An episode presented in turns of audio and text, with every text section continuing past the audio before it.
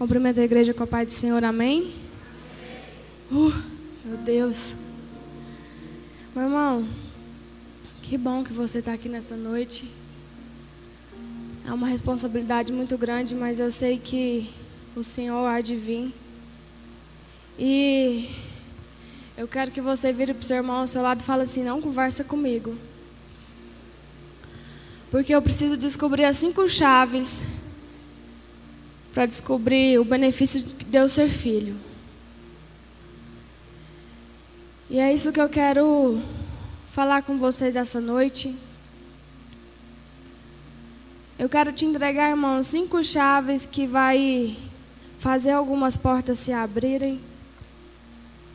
E a hora que você reconhecer que é filho, e depois reconhecer o benefício que tem um filho, você vai descobrir o poder que você tem na sua mão. Amém? Eu vou dar uma breve introdução do que foi pregado aqui. E depois eu quero entrar no meu texto, mas eu quero que você realmente, nesse último dia de Congresso dos Jovens, não o último dia que Deus vai operar milagres, não o último dia que vai ter derramamento do Espírito Santo aqui, mas é só um título, o último dia do Congresso de Jovens. E a primeira pergunta é: todos nós somos filhos de Deus? É difícil perguntar isso na igreja. Todos nós somos filhos de Deus? Não. Todos nós somos criados e amados por Deus mas nem todos ainda descobriram que é filho de Deus. Em João 1,12, fala assim: Mas a todos quanto receberem deles o poder de serem feitos filhos de Deus, ao que crerem no seu nome. Então, para você ser filho de Deus, você tem que crer no nome dele você tem que aceitar Jesus como seu único e suficiente Salvador, para depois você se colocar no posicionamento de filho. A hora que você largar a escravidão que você vive de pecado, a hora que você começar a renunciar a algumas coisas, você vai se tornar filho de Deus. Foi ministrado aqui na sexta-feira que nós não somos órfãos. Então nós temos um pai, amém? Ontem o Alex ministrou sobre nós não somos um filho esquecido. Então nós temos um pai que lembra de nós. E hoje de manhã eu não tenho nem palavras até ontem você descobriu que é filho e hoje de manhã você descobriu que é filho, mas tem que obedecer à voz do Pai. Amém? Para você que não veio todos os dias, você não perdeu nada. Você só deixou de ganhar. Que pena, irmãos.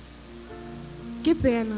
Eu fico triste para quem não veio todos os dias, porque eu recebi muito todos os dias, porque eu vim todos os dias. E eu creio que quem veio também recebeu, amém? amém? Glória a Deus. Em Gálatas 4, 5, diz assim: Mas, vindo a plenitude dos tempos, Deus enviou seu filho, nascido de uma mulher, nascido sob a lei, para remir os que estavam debaixo da lei, a fim de recebermos a adoção de filhos. Então, até aqui você já descobriu que é filho. E até aqui você já descobriu que tem um pai, amém? Eu não preciso falar mais sobre isso. Porque nós já descobrimos, amém? Você é filho? Vira para o seu irmão ao seu lado e fala assim: Eu sou filho, você é filho? Eu não gosto quando alguém fala para fazer isso, mas eu estou adorando, irmãos. Eu não gosto de virar o irmão do lado e falar, mas eu estou adorando fazer isso. Amém. Uh. Vamos respirar aqui, né, irmãos? Beber até uma água, porque a piada foi boa. Amém. Meu irmão, essa é a primeira chave que eu, que eu passei para você. Descobrir que somos filhos. Então segura essa chave aí, que até o final do culto você vai ter cinco chaves. E em nome de Jesus você vai quebrar correntes que estão te travando. E você vai abrir portas que estão tá te fechando. E não deixando mostrar para o mundo que você é filho. Amém? Então, na segunda chave que eu quero te entregar agora, é onde que eu vou entrar na minha mensagem, que é o benefício de ser filho e principalmente o benefício de ser filho adotado. Porque é bom demais. Você não acha? Para quem não conhece a minha família, somos cinco irmãos. E eu era caçula e era muito bom. Ser caçula já é bom, então agora você imagina ser o caçula adotado. Hum, tem uns benefícios aí. Muitos. E além de ter benefício, meu irmão, vou te contar o principal de ter um benefício. É porque o filho unigênito foi entregue na cruz. E por nós sermos adotados, nós já ganhamos a salvação. Amém? Imagina você sendo um filho unigênito morrendo na cruz por alguém que você não consegue nem perdoar. Imagina morrer na cruz por ele. Hã? O meu irmão caçula, que é o beneficiado, ele é o único de nós quatro que tem um sobrenome da minha mãe. Que revolta, irmãos. Que droga. Mas hoje, depois de casada, eu descobri que foi bom, porque você imagina o sobrenome da minha mãe o sobrenome do meu esposo. Meu Deus, que nome. Ia dar até preguiça de escrever. O do meu pai eu tenho, então todos nós temos. Ele também tem o do meu pai. O foda é isso, porque ele tem o do nosso pai e ele também tem o da mãe. E nós só temos o do pai. Mas que bom. Eu fico feliz por ele. Porque ele é homem e não vai precisar colocar o sobrenome da esposa dele no nome. É outro benefício também. E em Romanos 8, que é a minha mensagem, era o meu versículo que todo mundo resolveu ler. Todo mundo resolveu ler esse versículo. No primeiro dia eu falei, nossa, que bom, a Estefânia não falou sobre isso. Ela que abria, era o versículo chave dela abrir esse congresso. E ela não abriu com esse. Eu falei, uhul. Não vou precisar achar outro. Aí eu orei pouco para o Vinícius e ele foi e leu. Eu orei pouco para a saudação, a Adra ontem foi e leu no versículo. Mas que bom que você já está aprendendo que esse versículo aqui tem algo muito poderoso e várias pessoas se ler vai tirar algo diferente nisso. Pois vocês não receberão um espírito que os escravizem para novamente temer, mas receberão o espírito que é o espírito que os adota como filhos, por meio do qual clamamos: Abba, Pai. O espírito testemunha ao nosso espírito que somos filhos de Deus. Se somos filhos de Deus, então somos herdeiros. Você pode repetir isso? Eu sou herdeiro. Amém. Herdeiros de Deus e corredeiro com Cristo. De fato, participamos dos seus sofrimentos para que também participamos da sua glória. Considero que, com os sofrimentos atuais, não podem ser comparados com a glória que será revelada. Amém? Bom, o sofrimento que você passa aqui na terra e a herança que você tem aqui na terra de Deus não está comparada a que a gente vai receber quando nós encontrarmos Ele. Se você tem um pouco de herança aqui, amém.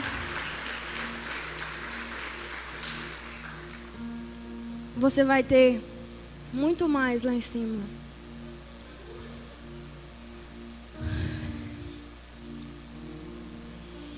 E eu quero te falar o que é herança.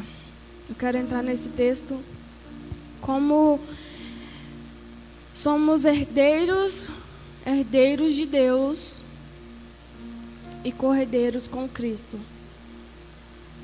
Herdeiro é o que aquele que recebe a herança quando o pai e a mãe morrem. E o cordeiro é aquele que recebe com eles. É tão legal porque nós, como irmãos, não tem diferença de um ser adotado ou não. Você está me entendendo? Não tem diferença de você ser o filho adotado de Deus e o filho unigênito dele. Ele tem mais benefícios, mas você vai ser salvo e vai ter herança do mesmo jeito.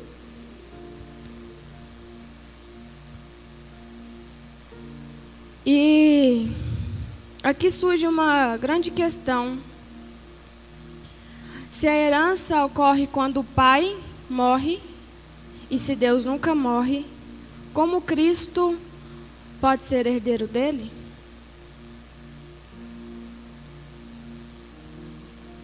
Cristo é herdeiro no sentido de receber o que é de Deus. E nós, como filhos adotados, somos herdeiros de receber o que Deus tem para nos dar. Só que às vezes a gente pega algumas heranças, irmãos, e desculpa a palavra, faz merdinha. Você já viu aquele filho que pega rios de dinheiro quando o pai morre fica pobre de novo, acaba com o legado do pai? Nossa, o pai dele era fazendeiro. Tinha um monte de máquinas. Quando morreu, o filho não deu conta. Você quer esse legado para a sua vida? Nossa, meu pai, ele me deu poder de curar, ele me deu poder de salvar, ele me deu o poder de pregar o evangelho eu não fiz nada disso. Nada.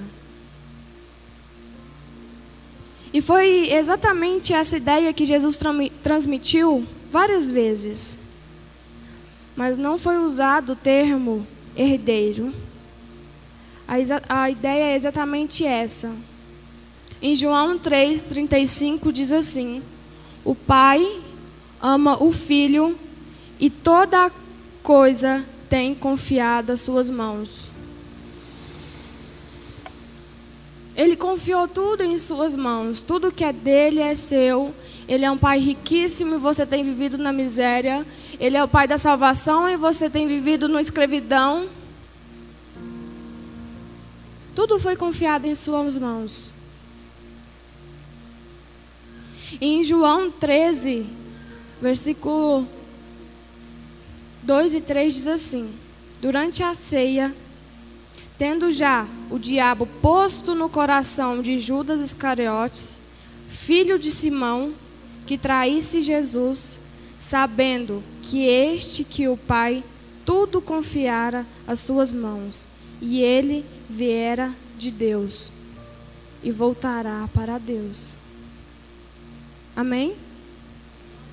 Você está entendendo o benefício de ser filho? Você tem tudo, só que você não está sabendo usar. Então a gente vai aprender também.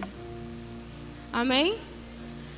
em João 16, 15 diz assim: Tudo quanto o Pai tem é meu. Você não entendeu, irmão? Que isso? Quando meu irmão, quando meu pai vira para mim e fala assim: Nossa, eu vou comprar isso. Eu falei: Pai, compra mesmo. Compra mesmo. Mas antes do senhor morrer, termina de pagar. Porque eu quero ficar só com o lado bom. Em que em nome de Jesus vai demorar muito tempo para mim desfrutar disso. Tudo quanto o Pai tem é meu. Por isso que vos digo que há de receber do que é meu e vós-lo há de anunciar. Vamos lá, é seu, mas você tem que mostrar para o outro também. Você tem que anunciar as maravilhas que o seu pai faz para aqueles que ainda não são filhos de Deus, são só criaturas, querer ser filho de Deus. De um jeitinho simples você consegue e você tem perdido a sua oportunidade. Eu entregava notinha no meu serviço e eu peguei um versículo e coloquei uma bala. Quando eu falava assim, toma uma balinha para você, porque eu não ia falar que era um versículo, porque vai que a pessoa não aceitava. Falei, toma uma balinha para você. E na balinha vinha pregado um versículo. E tem uma moça que ela ganhou o meu coração de falar assim: que bom que você vem aqui entregar notinha. Eu falei, quem gosta de ser cobrada é porque está gostando do versículo. Porque, irmão, E em João 17,10 diz assim: Ora, todas as minhas coisas são tuas, e todas coisas são minhas.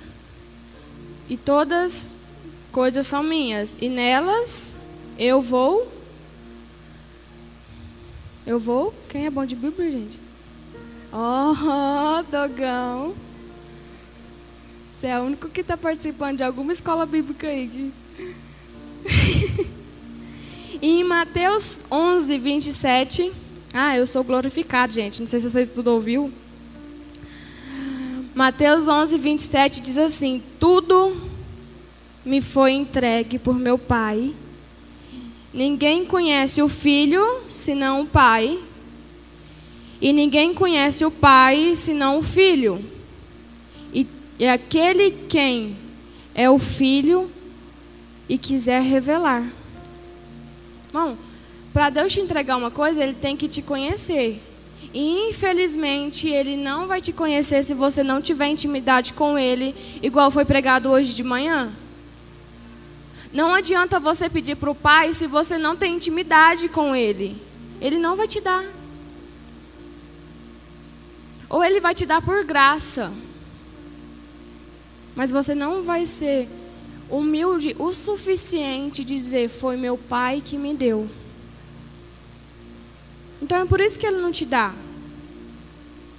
Só orar assim: Nossa Deus, você podia fazer tantas coisas por mim, indo trabalhar, irmão. Não tirar um tempinho com ele, ele não merece nem 15 minutos do seu dia. Para herdarmos algo do Pai aqui na terra, o Pai tem que morrer. Mas para herdarmos algo de Deus, nós temos que morrer. Nós temos que morrer para aquilo que nos afasta da herança do Pai. E eu não estou falando só de pecado, não, irmão. Estou falando da língua, estou falando do olho, do ouvir. Porque às vezes nem é você que está pecando, é o irmão ao seu lado que está pecando e você só está ouvindo. Irmão, corta essa pessoa. Fala, irmão, tá repreendido. Essa língua de fofoqueiro que você tem. Eu quero a herança do pai. Para de me falar isso.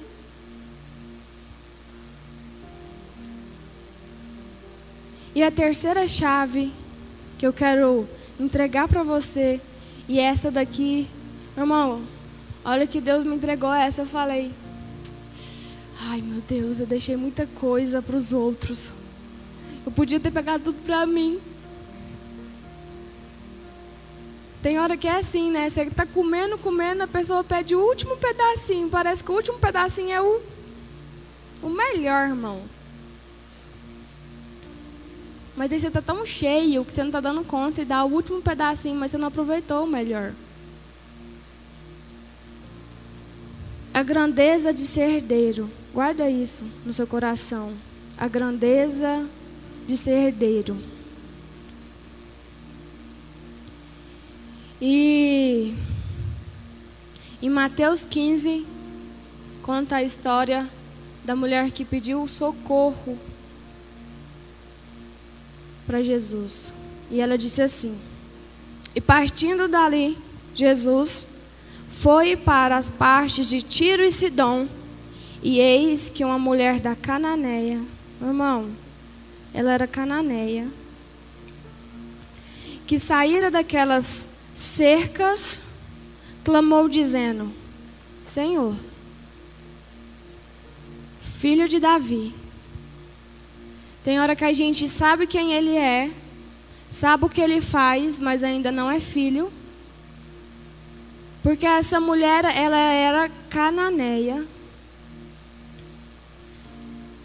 E ela era gentia. Eu vou te explicar o que era. Ela era uma mulher pagã. E ela habitava na terra que o Senhor tinha prometido para nós. Então havia uma rivalidade aí já. Só que ela conhecia quem ele era, sabia dos milagres dele, mas ainda vivia naquela vida miserável. Você sabe o que tem, você sabe o que está no seu alcance, mas ainda você vive uma vida miserável.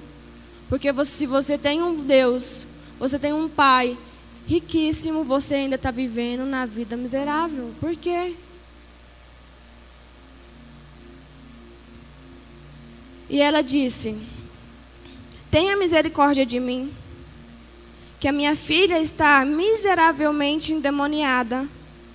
Mas ele não respondeu em palavras. Se você não entendeu até hoje, não compreendeu, até Jesus gelou alguém. Deixou no vácuo. Igual muitas pessoas me deixam no WhatsApp eu perdoei depois desse versículo, porque se até Jesus fez isso, quem somos nós? E ele disse: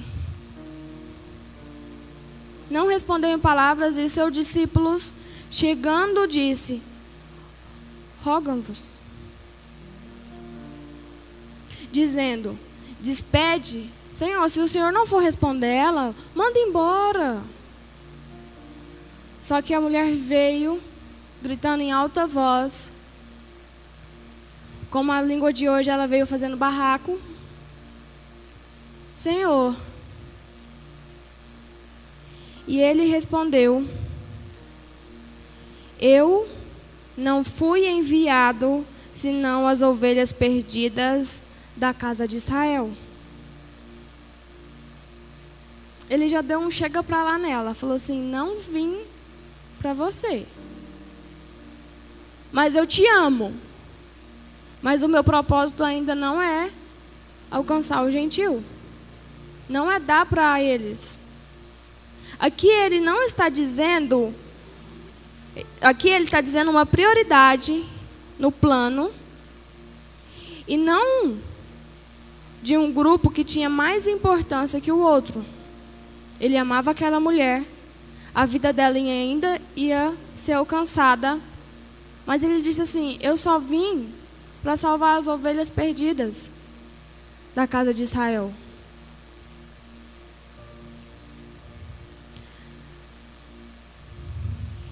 Então chegou ela, adorou o Senhor, socorre-me.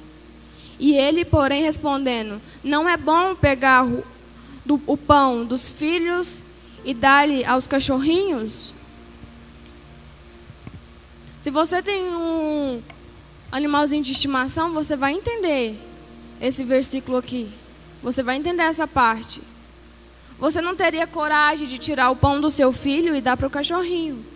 Bom, é, é um bichinho de estimação, é legal, mas não é seu filho. Você teria coragem de tirar o almoço do seu filho e dar para o cachorrinho? Não.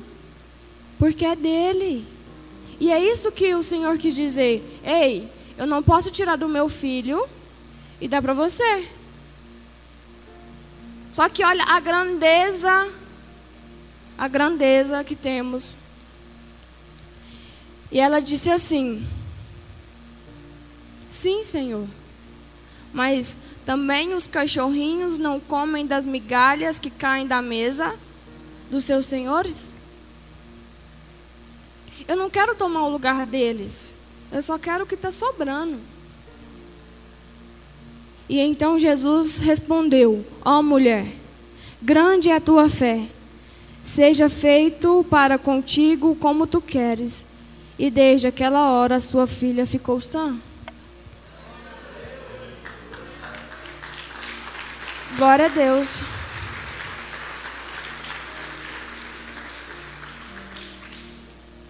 Agora eu quero que você segura essa, irmão. Se com migalhas a filha dela foi salva, imagina nós como filhos, o poder que nós temos, a grandeza que nós temos, que tem o pão inteiro e tem deixado migalhas. Você não tem aproveitado tudo que Deus te deu, que Deus quer te dar. Você está deixando migalhas.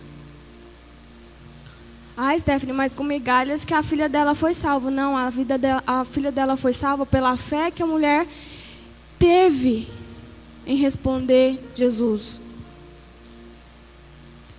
Se você tem, irmão, não deixa, não deixa passar a oportunidade. Você já ouviu aquela? A oportunidade não bate na porta duas vezes? Tem hora que Deus quer te entregar uma coisa e você está resistente. Não, mas o irmão ali merece mais, ele vai na igreja mais que eu, ele ora mais que eu. Começa a fazer isso então, irmão, para receber. Realmente, ele vai ganhar primeiro que você, mas começa, a hora que Deus está querendo te dar, prepara, vou te levar, prepara. Só que você está assim, ah não, Deus, eu vou estudar primeiro, eu vou formar, eu vou casar. Antes eu falava que eu ia embora de patrocínio quando eu ficasse maior de idade. Eu falei, a hora que eu tiver 12. Ó, oh, 12 não, irmão. 18 anos eu vou embora de patrocínio. Vou fazer missões. Irmão, sem preparar. Não, nunca tinha lido a Bíblia do início ao fim. Ah, mas eu vou. Começa a fazer missão na sua casa. Hoje eu casei e Deus juntou dois propósitos que agora são duas pessoas preparando para talvez ele levar, irmão, porque o desejo do meu coração não é o desejo de Deus não. Salva a sua casa, prega para quem você está perto, prega na sua faculdade. Antes, sabe o que dói no meu coração? É ver aqueles filhos sendo filhos só dentro da igreja. Não é filhos na faculdade, não é filhos no emprego, não é filho em lugar nenhum, é só aqui. Antes da pandemia, a gente tinha um culto na faculdade. Isso dói o meu coração. A gente tinha um culto na faculdade na hora do intervalo. Tinha vários evangélicos lá. Porque eu sei que tinha. Eu tinha que chamar pessoas que nem estudavam para dar um movimento lá. Ah, Stephanie, mas eu sou ocupada na hora do meu intervalo, é difícil. Cara, é um dia na semana, é 15 minutos. Mas eu preciso lanchar. Prioriza as vontades de Deus. A Edilane falou sobre isso. A gente coloca tanta desculpa antes de fazer as coisas de Deus. A gente não esquece de Deus porque nós não somos burros nós priorizamos outras coisas, priorizamos encher a barriga.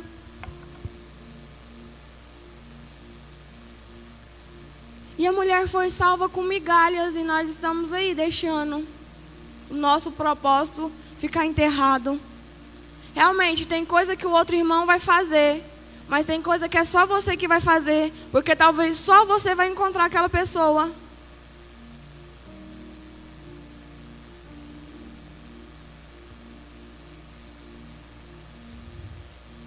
Vamos para o quarto? Para a quarta chave? A primeira você aprendeu o que é filho. A segunda você descobriu o benefício de ser filho. E a terceira você descobriu a grandeza de ser filho. E a quarta chave é como acessar a herança do Pai. Fala assim: Eu quero acessar a herança do meu pai. Então eu vou te dizer uma coisa: morra. Que isso, gente? Eu não queria acessar a herança do pai?